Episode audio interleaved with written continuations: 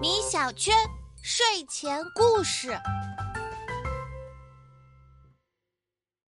妈妈，你知道诗仙和诗圣分别是谁吗？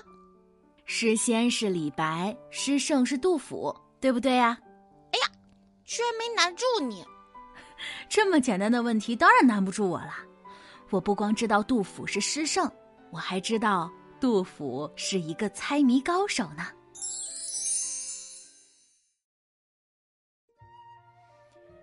杨柳新绿，青竹吐翠。一位年轻书生正在沙头镇的大街上闲逛，突然发现镇上新开了一个名叫“百草堂”的中药铺，门上还贴了一副别出心裁的对联：“人参独活灵芝草，远志当归何首乌。”这副对联居然是由药材名字组成的，真是妙啊！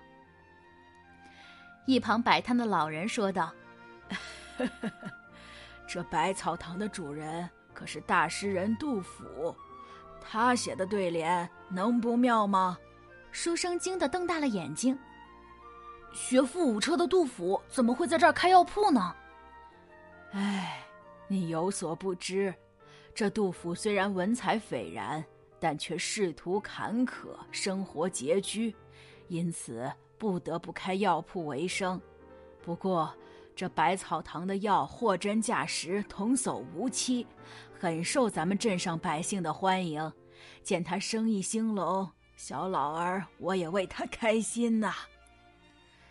这边的杜甫过上了欣欣向荣的日子，另一边，镇上其他几家药铺的老板可就不开心了。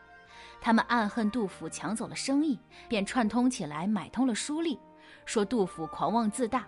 自以为才高学深，私下暗骂县令目不识丁，教唆县令收拾杜甫。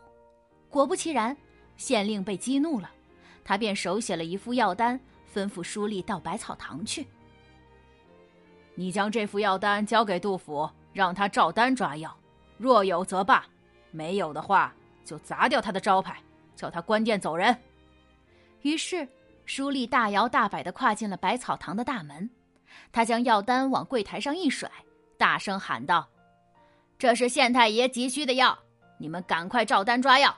要是抓不来，就等着关门走人吧。”药铺伙计诚惶诚恐的接过药单一看，面面相觑，都傻了眼。原来啊，药单上写着他们从未见过的四味药名：行运早，行运迟，正行运，不行运。不等伙计们讲话。书立又敲起了桌子：“快些抓药！若是配不起我们大人的药方，我就要动手砸招牌了。”伙计们流着冷汗，将杜甫请了出来。杜甫接过药单，只看一眼就看出了其中的玄机。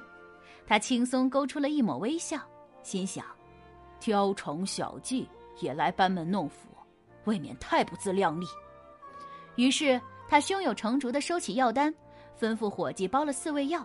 随后健步来到柜台前，书吏见杜甫两手空空的走过来，傲慢地说：“杜老板抓不出我们县太爷的药，就识相点儿，自己关门停业吧。”杜甫摇了摇头：“您现在说这个还为时尚早，大人所需的药品，小店里应有尽有。”什么？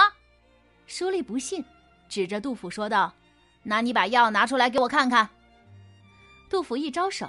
伙计便把包好的四味药品拿了过来，书立一瞧，只见纸包里有一片萝卜干、一块生姜芽、一颗红皮李子、一枚干桃浆。杜老板，你拿的这都是什么东西啊？他们是药材吗？杜甫不慌不忙地说：“萝卜干健脾开胃，生姜芽祛风散寒，李子清热生津，桃浆止痛止血，这些东西都可以入药。”书吏哑口无言，接着说道：“这四位虽然都是药材，可我怎么知道他们就是我们县太爷需要的药材啊？”杜甫笑道：“ 呵呵，这萝卜干是甘罗的意思。秦代的甘罗十二岁就当了宰相，你说他是不是行运早呢？”“呃，说的也是。这生姜芽则是姜子牙的意思。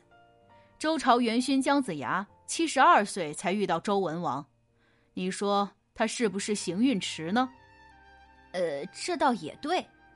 接着，杜甫拿起李子说：“这李子正应季节，在市场上炙手可热，所以说它是正行运，没错吧？”“呃，没错。”杜甫又指着那桃浆说道：“这干桃浆是去年的桃子留在树上，经过雪冻霜打变成的。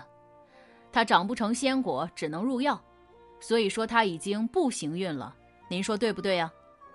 书吏听了，连连点头，无话可驳，只能灰溜溜的跑了回去，将杜甫的答案告知了县令和其他药铺的老板，让他们气得吹胡子瞪眼睛，再也无计可施了。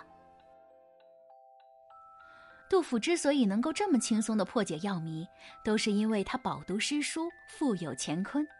宝贝，如果你坚持学习，也有可能像他一样厉害哦。好啦。今天的故事就讲到这里啦，晚安吧。